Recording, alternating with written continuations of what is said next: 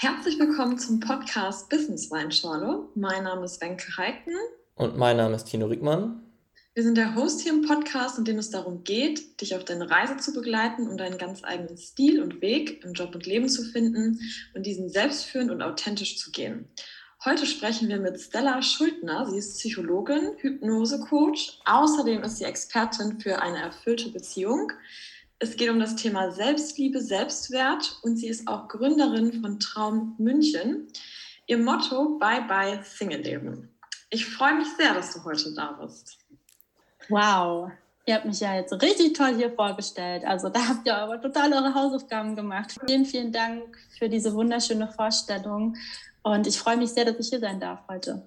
Ja, schön, dass du dir ein bisschen Zeit für uns genommen hast. Und ich würde auch sagen, wir fangen einfach mal mit der ersten Frage an. Ich meine, du beschäftigst dich ja sehr, sehr viel mit Frauen, Single-Leben. Warum glaubst du denn, sind denn so viele Menschen oder Frauen vielleicht auch, können wir natürlich auch auf die Männer eingehen, denn zurzeit eigentlich Single? Ja, also ich denke, das Phänomen Single zu sein ist natürlich einfach eine Folge ähm, der Zeit, in der wir leben. Es gibt keine Zwangshochzeiten, ne? es gibt kein, kein äh, äh man verspricht seine Tochter dem reichen Ritter oder sowas. Und äh, wir haben einfach die freie Wahl. Und ich glaube, das ist auch für viele ein Problem, dass wir einfach eine riesen Auswahl haben.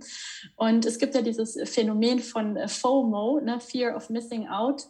Und ich glaube, das ist natürlich auch ein Grund, äh, warum wir oft denken, dass es vielleicht noch jemand Besseren gibt für uns und wollen uns dann vielleicht frei halten und uns nicht so schnell binden. Ähm, ich glaube, das spielt schon auch eine sehr, sehr große Rolle, zumindest in unserer Gesellschaft, in der wir hier in Deutschland leben. Mhm. Ich weiß ich habe gerade ja.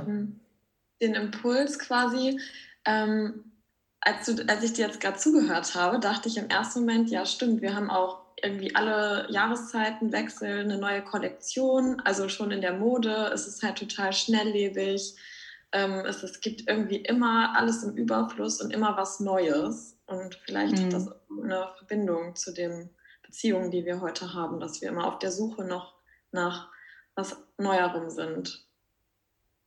Ich denke schon, dass das mit uns viel gemacht hat. Also zumindest, dass Menschen viel mehr darüber nachdenken, ob es nicht noch was Besseres gibt. Und ähm, es hat sich natürlich auch die Reichweite so erhöht. Also wir sind ja ähm, viel flexibler auch, was den Wohnort angeht. Ne? Wir können Partner überall finden, theoretisch auf der ganzen Welt finden. Wir sind über das Internet so vernetzt. Und es gibt natürlich äh, unglaublich viele Möglichkeiten, mit wem wir zusammenpassen könnten. Und ich glaube auch, dass wir alle Menschen mit vielen Menschen theoretisch zusammenpassen würden. Und das ist natürlich dann eine Riesenauswahl. Ja. Was würdest du denn sagen, wie sagt man dem Single-Leben Bye-bye? Hast du da irgendwie so ein, zwei, drei Impulse vielleicht? Ja, wie sagt man dem Single-Leben Bye-bye? Ähm, ich glaube, es ist in erster Linie eine Entscheidung, auf jeden Fall zu sagen, ich möchte nicht mehr Single sein, ich möchte einen Partner und ich bin auch bereit, ähm, die Schritte dafür zu gehen, sei es Persönlichkeitsentwicklung, sei es mich nur in so einer App anzumelden. Ne? Für viele ist das schon ein Riesenschritt. Ähm, oder ja, generell sich einfach zu öffnen dafür, dass ich vielleicht für den Rest meines Lebens dann noch jemand an meiner Seite habe. Ähm, also das sind so auf jeden Fall die Schritte, ne? so dieses Öffnen dafür, ähm, und auch bereit sein zu investieren, ähm, weil der fällt ja nicht immer unbedingt vom Himmel, zumindest nicht bei den Frauen, mit denen ich arbeite. Was heißt das? Ähm, also ich, ich habe natürlich ganz, ganz viele Menschen, die Probleme haben, Partner zu finden. Deswegen kommen sie ja zu mir. Mhm. Und da hängt natürlich ganz viel dran. Ne? Also das, ich sage immer, mm, es hat sehr, sehr viel damit zu tun, ähm, wie wir aufgewachsen sind weil natürlich unser eigener Bindungsstil, das heißt, was wir von zu Hause mitbekommen haben, was so das innere Paar, das wir in uns tragen, was das repräsentiert, das suchen wir so ein bisschen. Und äh, je nachdem, ob das jetzt was Positives oder vielleicht auch eher was negativ behaftetes ist, haben wir natürlich auch Schutzmaßnahmen und Blockaden, die uns dann so ein bisschen daran hindern, dass wir ähm, Partnerschaften eingehen, obwohl wir es wollen. Also ich arbeite sehr viel mit so unterbewussten Dingen. Ne? Also ich wünsche mir einen Partner, aber ich gerate zum Beispiel immer an den Falschen, der mich dann so und so behandelt. Oder ich wünsche mir einen Partner, aber ich habe eigentlich totale Angst vor Nähe. Deswegen kommt immer der Schutzmechanismus und keiner gefällt mir. Ne? Das sind so ganz typische Sachen. Ja, Und äh, wenn du jetzt sagst, okay, diese ganzen Schutzmechanismen, die die Frauen oder Männer natürlich auch haben, ähm, ich finde ja gerade auch, ich habe ja auch viel Partnerschaftscoachings, ähm, ich finde es halt wird gefühlt ein bisschen mehr oder vielleicht auch, weil die Leute immer mehr aus diesem Grund zu mir kommen. Vielleicht habe ich deswegen auch nur meine kleine Bubble, in der ich bin. Aber ganz, ganz viele Menschen haben ja aus ihrer Kindheit irgendwas, was sie mitnehmen. Wie du es eben auch schon gesagt hast, sie suchen es denn, wie zum Beispiel, oh, so soll es sein wie bei Mama und Papa. Ähm, ist es denn so, dass wir dadurch vielleicht auch eine glückliche Beziehung führen können oder uns auch viel was verbauen, weil du sagst, es kommen Männer an zum Beispiel, aber dann sagen die Frauen, nee, das ist nicht der richtige oder das gefällt mir jetzt nicht. Glaubst du, dass manchmal auch der richtige Mann einfach da ist, aber wir es einfach nicht sehen? Absolut. Ähm, wir verlieben uns nicht unbedingt in das, was uns gut tun würde. Wir verlieben uns oft in das, was wir kennen und ähm, das, was wir gewohnt sind. Und du musst mal überlegen, du hast eine, also wir alle haben unsere allererste Liebesbeziehung mit unserer Mutter. Ja, weil wir in ihrem Bauch aufwachsen und das erste Mal von dem Menschen abhängig sind und auch von der Liebe dieses Menschen abhängig sind. Und ähm, wenn ich da zum Beispiel schon erste Brüche habe, ne, dass ich da nicht sicher gebunden bin, dass ich mich da nicht willkommen fühle oder vielleicht ging es der Mutter nicht gut oder, oder es gibt tausend Gründe, dann habe ich schon mal in meiner ersten Liebesbeziehung gelernt, dass sich Liebe vielleicht gar nicht so gut anfühlt, zum Beispiel. Ähm, dann gibt es zum Beispiel auch sowas wie, ja, dann komme ich auf die Welt und dann habe ich die zweite Liebesbeziehung mit meinem Vater, ja, die ich ja auch habe. Sollte es keinen Vater geben, habe ich ja trotzdem eine Beziehung, ne, auch wenn keiner da ist. Und je nachdem, wie ich das eben erlebe, lerne ich einmal durch die Bindung meiner beiden Eltern etwas über Beziehung. Das heißt, ich beobachte meine beiden Eltern und lerne, okay, so geht das. Und wenn da viel Schmerz zum Beispiel ist, äh, viel Negatives, dann kann es natürlich auch sein, dass ich davon Teile ablehne, zum Beispiel innerlich, weil ich sage, boah, das tut ja total weh. Ähm, und gleichzeitig lerne ich mich selber in, in der Beziehung einzuordnen, zum Beispiel ähm, mit Mutter oder Vater. Das heißt, ähm, ich liebe ja meine Eltern sowieso abgöttisch. Ne? Wir lieben unsere Eltern auch, wenn sie vielleicht nicht so fürsorglich sind, wie wir es brauchen. Und ähm, das heißt, ich erfahre zum Beispiel, ich liebe meinen Vater über, über alles, aber der ist zum Beispiel ähm, mal so, mal so. Mal bin ich die Prinzessin und mal ignoriert er mich tagelang. Ne? Das ist natürlich ganz, ganz schmerzlich als Kind. Und was da aber oft passiert ist, eben das Phänomen ist, dass wir dann uns als Erwachsene genau in so einen Typ Mann zum Beispiel verlieben der lieb ist und nett ist und uns dann die kalte Schulter zeigt und wir erleben eigentlich den alten Schmerz wieder, aber unser hormoneller chemischer Cocktail springt genau auf diesen Typ Menschen an, weil wir kennen das. Ne? Das ist unsere Liebeserfahrung, die wir da wieder replizieren. Und wenn ich aber total sicher gebunden bin, das heißt, es war alles super und okay, ne, dann verliebe ich mich auch meist in sicher gebundene Menschen und habe relativ harmonische Beziehungen. Also es ist nicht nur negativ, aber dieses Spiel, wie das so funktioniert, ist eigentlich immer da. Es kommt natürlich immer nur darauf an, ähm, was, also was finden wir anziehend. Manche finden das Gesunde anziehend und manche finden das Ungesunde unterbewusst anziehend. Mega. Also einmal kurz mitschreiben, den Spruch fand ich so gut, als du es eben gesagt hast. Wir verlieben uns nicht in das, was gut tut, sondern verlieben uns in das, was wir kennen. Wie geil ist der Spruch denn? Äh, mega, feier ich. Schön, das freut mich. Ja, ähm, sehr, sehr viele tolle Sachen, die du eben schon gesagt hast. Ist es denn so, dass, dass du sagen würdest, okay, wenn, wenn wir auf diese Muster oder wir diese Muster in uns haben, dass man da einfach mal raufgucken sollte, wie meine vergangenen Beziehungen waren, um das mal zu analysieren? Oder sagst du das jetzt aus psychologischer Sicht, macht gar keinen Sinn? Leb einfach so ein bisschen danach, versuch auf dein Herz zu hören oder was ist da vielleicht dein Tipp? Also das Leben schickt dir immer kleine Hinweise und da, wo es weh tut, da sollten wir hinschauen. Das gilt ja nicht nur für Beziehungen, sondern generell, ne? auch im Arbeitskontext oder mit mir selber oder in allen möglichen zwischenmenschlichen Beziehungen. Und man merkt auch, Menschen, die total sicher gebunden sind, die haben auch harmonische Beziehungen. Da, da gibt es nicht so viele Themen und Probleme, die leben da wirklich vor sich hin. Ähm, und warum sollen die dann ihre Vergangenheit anschauen? Ne? Aber wenn dann, wenn du merkst, oh, ich komme, ich, ich date immer den gleichen Mensch oder ich höre eine Beziehung auf und rutsche in die nächste Beziehung und eigentlich ist es genau das Gleiche. Ich habe genau die gleichen Themen und es tut einfach weh. Ähm, dann ist natürlich immer gut zu gucken, okay, was hat das mit mir zu tun? Also generell, ne? auch wenn ich in der Beziehung selber Konflikte habe, ist immer gut zu gucken, okay, warum bringt mich das so auf die Palme zum Beispiel? Warum kann ein Mensch mich so verletzen? Was hat das mit mir zu tun, ist immer die allerbeste Frage, weil ähm, ich denke mal, 50 Prozent von den Konflikten, die wir mit anderen Menschen haben, sind einfach unsere eigenen, die wir projizieren. Und deswegen würde ich sagen, immer da, wo es weh tut. Und wenn ich jetzt glücklich meines Weges gehe und mein Leben läuft gut, da muss ich ja nicht irgendwo rumstochern. Ne? Krass, das finde ich jetzt auch nochmal echt einen guten Impuls zum Thema Konflikte irgendwie. Ähm, ja, dass wir oft ja dann eher die Schuld bei anderen suchen und halt gar nicht in uns reinhorchen gucken, ja, okay, vielleicht denke ich jetzt auch gerade einfach nur negativ oder habe eben verstärkte Glaubenssätze, die das eben unterstützen und die ich da vielleicht an der Stelle lösen müsste. Mhm. Du bist ja nicht nur Single-Expertin, sondern auch das Thema Partnerschaften und Beziehungen. Das äh, spielst du ja auch an. Mhm. Was sind denn so typische Hindernisse, um in eine Partnerschaft zu gelangen, die man sich eigentlich so sehr wünscht? Mhm. Also eigentlich das, was du gerade schon angesprochen hast, es hat viel mit den eigenen Glaubenssätzen zu tun. Ne? Ganz oft ist sowas Unterschwelliges wie, ich bin nicht gut genug oder ich habe es nicht verdient oder der oder die findet mich bestimmt eh nicht gut. Ne? Also es sind so Minderwertigkeitsthemen, dass man dann denkt, äh, ja, viele haben auch dieses Thema, ich darf nicht glücklicher sein als meine Familie. Ne?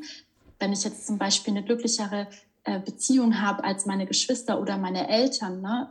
dann sondere ich mich zum Beispiel ganz doll von der Familie ab. Und das ist für viele, man mag es nicht glauben, ein ganz harter Kampf dieses Jahr. Aber wenn meine Eltern immer nur gestritten haben oder sich sogar getrennt haben und ich lebe jetzt hier als Einzige diese tolle Beziehung, ähm, das kann manchmal was mit einem machen, dass man sich dann irgendwie nicht traut, weil man möchte die anderen dadurch nicht verletzen zum Beispiel.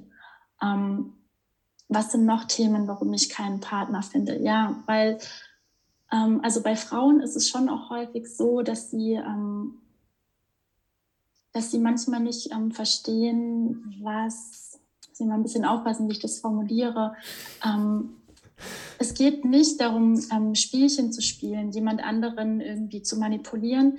Aber wenn ich als Frau zum Beispiel meinen Wert kenne, wenn ich weiß, ich bin liebenswert, ich bin wertvoll, ich habe es verdient, geliebt zu werden, dann verhalte ich mich ganz, ganz anders, auch beim Dating, auch in der Partnerschaft, als wenn ich vielleicht gewohnt bin, dass ich nicht gesehen werde, dass ich nicht gehört werde, dass ich ähm, ausgenutzt werde und solche Dinge.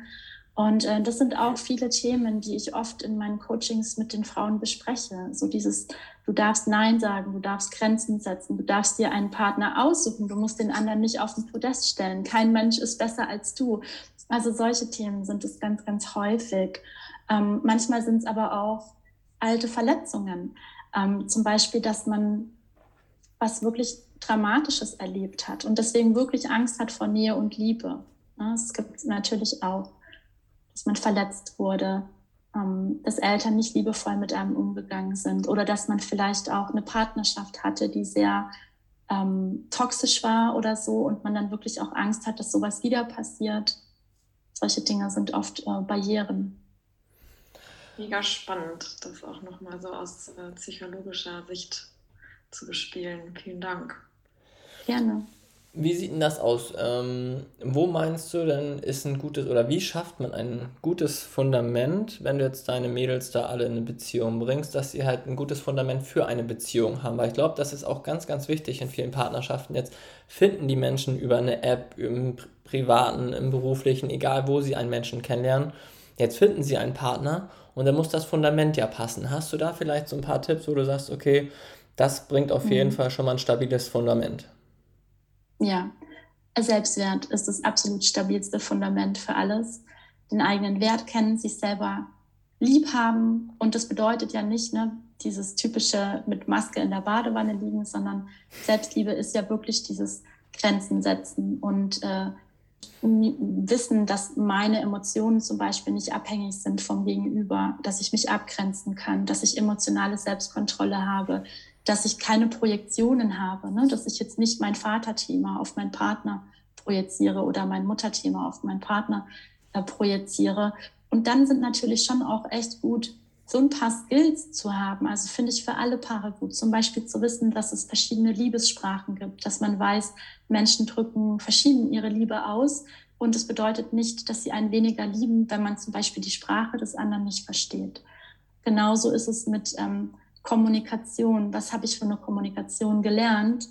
Ähm, zum Beispiel von zu Hause oder wir haben ja alle, also ich habe in der Schule nicht gelernt, wie man kommuniziert und ich glaube die wenigsten.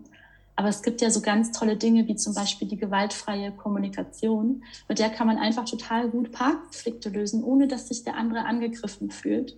Und äh, da gibt es schon so ein paar Dinge, ähm, wenn man das eben weiß, da kann man schon sehr, sehr gut mit so einem kleinen Toolkit auch in eine Partnerschaft starten. Was wäre denn jetzt so ein Beispiel für eine gewaltfreie Kommunikation? Mhm. Ähm, bei der gewaltfreien Kommunikation gehe ich immer von mir aus und teile dem anderen mit, wie ich mich fühle durch das, was der andere tut. Das heißt, ich gehe nicht in den Vorwurf und sage, du machst immer, du tust immer, sondern ich, ich gehe ähm, in meine Perspektive und ich sage, das und das ähm, habe ich erlebt mit dir oder das war zwischen uns. Und in mir hat es ein Gefühl von A, B, C, D ausgelöst. Und ich habe mich dann ganz schrecklich gefühlt. Und ich habe zum Beispiel ein starkes Bedürfnis nach Sicherheit. Wie können wir gemeinsam das umsetzen? Ja. Und das ist dann so, der andere fühlt sich nicht angegriffen, weil der andere sagt ja nur, wie er oder sie sich fühlt. Es ist ja keine ultimative Wahrheit dadurch, sondern es ist einfach ein Gefühl. Und der andere sagt genau, was er braucht. Ich brauche zum Beispiel Sicherheit.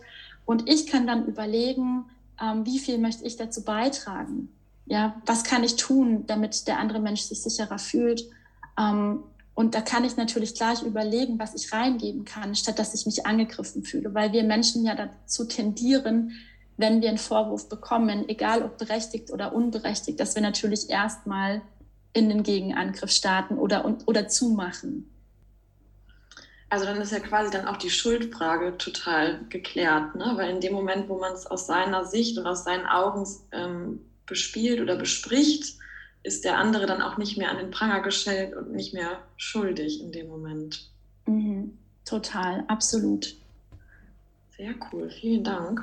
Mhm. Und das natürlich, wenn jetzt ein Paar sehr reflektiert ist, ne? nehmen wir mal den Klassiker, die Spülmaschine. Ne? Ähm, ja. Der eine ähm, räumt die halt einfach nicht ein und es bleibt dann immer beim anderen hängen. Und dann würde ich sagen, also wenn die Spülmaschine nicht eingeräumt wird und dann habe ich das Gefühl, das liegt alles an mir und ich bin jetzt, nehme nehmen wir mal an, ich bin sehr reflektiert, dann sage ich, das Gefühl, nicht gesehen und nicht gehört zu werden und in meinen Bedürfnissen nicht wahrgenommen zu werden, das kenne ich aus meiner Kindheit, weil da einfach Menschen über mich drüber gestiegen sind und ich habe keine Stimme gehabt und deswegen verletzt es mich immer zutiefst. Und so gibt man dem anderen die Möglichkeit, dass in so einer banalen Sache wie die Spülmaschine einzuräumen für den anderen eine tiefe Verletzung getriggert wird. Und wenn man seinen Partner liebt, dann will man das ja eigentlich nicht und hat dann die Möglichkeit, okay, ne, aber sonst, wenn ich sage, ja, du räumst die Spülmaschine einfach nicht ein, dann kommt natürlich eher sowas wie, ja, das ist doch nicht schlimm, ja, da muss man sich doch nicht so aufregen. Ne? So, das ist eine ganz andere Ebene von Verständnis da. Ja, krass. Das ist ein richtig gutes Beispiel mit der Spielmaschine. Ich bin eh so ein bildlicher Mensch. Das finde ich ein sehr guter Anker. Vielen Dank. Gerne. Wie schafft man das denn? Das wäre so die nächste Frage. Wie schafft man es denn langfristig mit seinem Partner glücklich zu sein? Also vielleicht hast du das ja auch, dass es dann im ersten Moment klappt und derjenige kommt auch in eine Beziehung durch das Coaching und dann hapert es aber irgendwie an der Langfristigkeit. Mhm. Ja, also ich finde, es ist halt einfach schon die Konfliktlösestrategien, die Paare miteinander haben und ob sie ihre Konflikte lösen. Und da gibt es ja verschiedene Konstellationen. Es gibt ja die Verdrängerpaare zum Beispiel, die nichts ansprechen und dann plötzlich läuft es fast über. Dann gibt es die, die normal diskutieren und vielleicht auch Lösungen finden. Dann gibt es die, die völlig eskalieren und eigentlich nur Emotionen rauslassen und keine Lösung finden. Ähm, und ich finde schon, dass es sehr, sehr wichtig ist, als Paar rauszufinden, okay, ähm, was hast du gelernt, was habe ich gelernt, wie sieht deine Form von Konfliktlösemanagement aus und wie meine und wie können wir gemeinsam da auf den grünen Zweig kommen. Also ich glaube, das ist schon das A und O. Und wenn ich das nicht weiß, wie das geht, weil das wissen wir ja alle nicht, dann finde ich es schon auch gut, sich Unterstützung zu suchen, sich zu informieren, wie kann ich als Paar gut kommunizieren. Ähm, oder es gibt auch Paare zum Beispiel, die gehen einfach einmal im Monat oder alle drei Monate einmal zur Paartherapie, auch wenn die gar kein Thema haben, einfach nur, damit das dann woanders gelöst wird und nicht zu Hause in den vier Wänden und es so eine bestimmte Regelmäßigkeit hat. Was auch total gut ist, sind Maßnahmen aus der positiven Psychologie. Das bedeutet, dass ich nicht so viel ähm, auf das fokussiere, was nicht gut ist, weil unser Gehirn macht es ja sehr gerne, genau, wisst ihr ja auch, ähm, sondern dass ich immer sage, okay, der regt mich jetzt auf wegen der Spülmaschine, aber der hat heute Morgen den Müll weggebracht und der hat, äh, der massiert meine Füße nach einem langen Tag und ich mag seinen Geruch oder sowas. Ne? Dann habe ich schon wieder drei Dinge gesagt, die positiv sind, ähm, die dann so ein bisschen relativieren vielleicht. Und wenn ich das immer wieder mache, da gehört natürlich auch Disziplin dazu. Das ist auch so eine Form von mentaler Beziehungspflege, die ich eigentlich dann mit mir selber mache. Ne? Also auch immer in die Selbstverantwortung gehen und sagen, was kann ich machen? Und natürlich bei Paaren, die lange zusammen sind. Der Alltag kann Beziehungen so stark kaputt machen, ähm, Inseln schaffen, auch wenn man verheiratet ist und Kinder hat, dass man sagt, Trotzdem nehmen wir uns einmal im Monat ein Wochenende für uns und geben die Kinder ab oder sowas, ja. Dass man nicht dieses Romantische verliert und nur noch als Team in der Ar also arbeitet zum Beispiel. Das finde ich, das sind ganz wichtige Faktoren. Und das ist aber dann schon wirklich bei Paaren, die sehr lange zusammen sind, weil da kommen diese Themen, dass man nur noch Alltag hat, man funktioniert, man hat also so, so technische Routinen, ähm, aber man verliert dann manchmal dieses Paar in sich. Richtig toll. Also ich muss sagen, ich sage ja sonst immer, die Leute zünden hier so ein Feuerwerk. Äh, richtig cool. ähm, jetzt ist mir aber noch eine Frage aufgekommen, weil du ja so mehr so ein bisschen bei den Frauen so unterwegs bist. Ich bin, zurzeit habe ich viele Männer im Coaching und da geht es dann halt auch öfters mal ums Kennenlernen, pipapo. Und du hast vorhin was ganz Interessantes gesagt, dass man dann halt nicht dieses Manipulieren macht. Ich finde, gerade in der Anfangszeit, wenn man eine Frau kennenlernt, dann geht es ja darum, dass man schon so eine gewisse Spannung aufbaut, dass es so ein bisschen kribbelt. Und da finde ich, ist es manchmal schon so ein bisschen Manipulation, weil, sind wir jetzt mal ganz ehrlich, die Frauen, die hier zuhören, da kann der geilste und netteste Mann vor euch sitzen, wenn er direkt erstmal erzählt, was er für ein toller Mann ist und was er alles für eine tollen Eigenschaften, das wollt ihr in dem Moment gar nicht hören. Ihr wollt ja eigentlich wirklich erstmal dieses Kribbeln, ein bisschen Spannung und das ist immer das, was ich meinen Männern erzähle. Ich so, Jungs, ihr könnt machen, was ihr wollt, aber die Frau interessiert es im ersten Moment nicht, was für ein toller Typ du bist, wie du, wie du die Welt verbessert hast. Natürlich möchte sie das dann im dritten Date, im zweiten Date, im vierten, fünften wissen, was du für ein toller Mann bist. Aber in den ersten zwei Dates musst du halt wirklich diese Spannung aufbauen, dieses Kribbeln. Wie siehst du das? Außer Psychologie und mhm. natürlich auch von deinen ganzen Klientinnen. Ja, das ist sehr, sehr spannend ohne Spannung geht es natürlich nicht. Ne? Das ist also dieses so ein bisschen, ja, man sagt ja auch, dass das da, wo die Angst ist, im gleichen Zentrum auch das Gefühl von Verliebtheit. Ne? Diese, das hängt ganz nah zusammen im Gehirnareal. Ähm, trotzdem muss man halt aufpassen, dass man sich nicht über Angst bindet, ne? zum Beispiel durch künstliche Verknappung, dass man jetzt so tut, als wäre man nicht schwer zu haben oder sowas. Mhm. Ähm, ich denke, Reden bringt sowieso nicht so viel. Ich glaube, für Frauen sind oft wichtiger die Taten. Ne? Also nicht unbedingt, was ein Mann jetzt alles erzählt, sondern was der auch wirklich macht, weil ich kann ja ganz viel erzählen. Ähm, aber viele von den Frauen, mit denen ich arbeite, die haben zum Beispiel ein Grundbedürfnis nach Sicherheit. Und wenn jetzt jemand zum Beispiel besonders verlässlich ist, besonders pünktlich ist, ja, zu dem steht, was er sagt, das ist für viele zum Beispiel total wichtig. Ja, das spielen aber die Taten dann viel mehr eine große Rolle als das, was der Mensch sagt, was der alles macht. Eher das, was getan wird. Was du vielleicht meinst, ist dieses Thema, ähm, dass man nicht in diese Friendzone fällt und dann zu nett ist. Das gibt es ja auch manchmal, ne? Das kommt dass auch noch dazu. Und das haben wir aber auch auf beiden Seiten. Ne? Ich, das passiert Männern und Frauen. Ähm, ja, dass man vielleicht zu viel gibt, zu viel gibt und der andere ist noch nicht bereit und dann wird man so ein bisschen erdrückt Mhm. Und das ist natürlich etwas, was wir alle Menschen, Männer und Frauen, nicht so toll finden, weil das natürlich manchmal so ein Gefühl von Bedürftigkeit hinterlässt. Und wir wollen ja eigentlich Menschen, die sehr gut für sich selber sorgen können und vor allem auch nicht ähm, darauf warten, dass endlich der, der Mann oder die Frau ins Leben kommt und dann ist das Leben perfekt, sondern wir wünschen uns ja in der Regel einen Partner, mit dem es dann zusammen einfach noch toller ist, aber es ist eigentlich schon auch so total toll. Das heißt, dass keine Abhängigkeit da ist und manchmal wirkt es so, als wäre der andere in der Abhängigkeit, wenn der so viel gibt und man kaum noch Luft zum Atmen hat. Das fand ich jetzt echt total schön, was du gerade gesagt hast, weil ich habe das auch oft in Coachings, dass ähm, viele irgendwie vor so einer Idee stecken, wenn sie diesen Menschen sehen, weil all das, was denen fehlt, möchten sie gerne, dass der andere dann ergänzen muss. Und mhm. auch wenn er das gar nicht erreichen kann, weil im ersten Schritt muss ich ja einfach an mir arbeiten und an meinem Selbstwert, so wie du es gerade eben schon gesagt hast um dann auch überhaupt diese Liebe zuzulassen und auch demjenigen nicht zu sagen, hier, guck mal, ich bin so unglücklich, ähm, bitte, bitte fang das auf. Da wird der andere Mensch ja gegenüber auch sagen, boah, also das ist so ein Brocken, den kriege ich gar nicht, äh, den kann ich überhaupt nicht ausfüllen. Da habe ich irgendwie Angst, dass ich was falsch mache vielleicht auch. Absolut, ne? da sind wir wieder beim heimlichen Auftrag, den der Partner hat. Ne? Dass wir uns manchmal innerlich wünschen, dass derjenige dann was bei uns heilt oder uns irgendwas beweist, was wir von uns selber nicht glauben. Und ich finde das total schön. Ich glaube, der Tony Robbins hat es mal gesagt, dass man, ähm, wenn man Partner suchen möchte, dass man ähm, schaut, was wünsche ich mir eigentlich in einem Partner und dann bei sich selber schaut, bringe ich das eigentlich mit? Mm, weil wir ja eher, also weil sich eher Gleiches und Gleiches anzieht, ne? dass man sagt, äh, wenn ich jetzt da unten bin, und ich will einen, der mich zum Lachen bringt, weil ich so unglücklich bin und ich will einen, der mir Sicherheit gibt, weil ich selber gar nichts habe oder so, ne? Das ist natürlich etwas, das kann manchmal anziehend sein am Anfang, aber das wird dann oft später in der Beziehung zu einem großen Problem. Ja. Ja, krass. Wow, also ich bin sehr begeistert von dir, du Liebe. Also.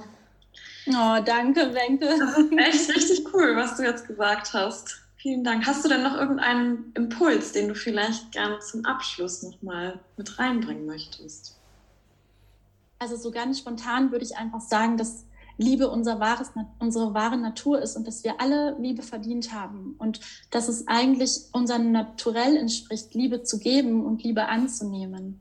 Und ich weiß, dass ganz, ganz viele Menschen denken, sie haben Liebe nicht verdient oder sie können nicht lieben oder Liebe bringt immer nur Probleme und das muss nicht sein das, das ist schade. Da verpasst man einen großen Teil des Lebens, wenn man sich nicht auf die Liebe einlässt oder ja nicht Liebe gibt und auch keine Liebe empfängt. Und das finde ich einfach so schön, dass es gibt Möglichkeiten, wenn man sich einen Partner wünscht oder auch die Selbstliebe. Ne? Wenn ich mit mir nicht zufrieden bin, dann auf jeden Fall was tun, auf jeden Fall was machen und, und sich selber anfangen zu lieben und auch andere Menschen erlauben, dass sie einen lieben dürfen und daran arbeiten. Das finde ich einfach, das würde ich mir wünschen für ganz viele Menschen auf der Welt. Ich glaube, dann hätten wir insgesamt weniger Probleme. Ich habe richtig Gänsehaut. Also das ist echt krass. Oh. Worte, die du da reingebracht hast. Vielen Dank, liebe Wenke. Ich sag Amen. Das war perfekter Abschluss. Also wirklich, Stella, äh, ganz großes Feuerwerk ganz, ganz viele äh, tolle Gedankenanstöße. Wie gesagt, ich fand das ja wirklich das mega gut, den Spruch. Äh, wir verlieben uns in das, was wir kennen, nicht das, was uns manchmal gut tut. Und welcher Spruch auch wirklich sehr, sehr gut ist, den man sich auch äh, gerne mal irgendwo hinhängen kann, ist, wir sind alle gleich. Keiner ist besser, du musst keinen aus Treppchen heben. Wir sind alle gleich und ich glaube, das ist schon zwei ganz, ganz wichtige Punkte, die man hier auf jeden Fall schon mal mitnehmen konnte. Bis eigentlich sind hier 1000 Punkte. Also ich hatte so viele Fragen zwischendurch, aber ja, wir müssen glaube ich nochmal zwei. Wir müssen nochmal einen Teil 2 machen. Genau, wir machen nochmal Teil 2. Ja, wie kann man dich denn am besten finden? Also, ihr findet mich auf Instagram, da bin ich tatsächlich am aktivsten. Da teile ich auch ganz viele Tipps und äh, mache manchmal lustige, manchmal sehr informative Videos. Ähm, und da bin ich auch gut zu erreichen, natürlich auf meiner Webseite und ähm, auf Facebook, aber da muss ich sagen, bin ich nicht ganz so aktiv. Ja, perfekt. Wir werden das eh alles verlinken von dir und dann können die Leute auch automatisch Kontakt zu dir aufnehmen und dir ein paar Fragen stellen oder natürlich auch mit dir darüber sprechen, wie sie den richtigen Mann finden. Genau. Super gerne, ich freue mich. also vielen Dank für deine Zeit und deine ganzen wertvollen Impulse und Gedanken, die du mit uns geteilt hast. Ich habe euch beiden zu danken. Danke, danke, danke. Ich habe euch beiden zu danken. Eine große Ehre, dass ich hier dabei sein darf in eurem super tollen Podcast. Vielen Dank. Ja, danke schön. Vielleicht ähm, kennst du ja Menschen, denen diese Folge auch gefallen würde. Dann leite diese gerne weiter. Überhaupt ist es ein Riesengeschenk, wenn du unsere Arbeit teilst, denn wir stecken hier viel Liebe und Arbeit rein und umso dankbarer sind wir, wenn wir ganz viele Menschen erreichen. Vielleicht hast du uns ja Lust zu, zu schreiben, uns einen Impuls dazulassen, uns vielleicht auch eine schöne Bewertung dazulassen. Wir wünschen dir eine wunderschöne Woche alles Liebe, deine Wenke. Und dein Tino.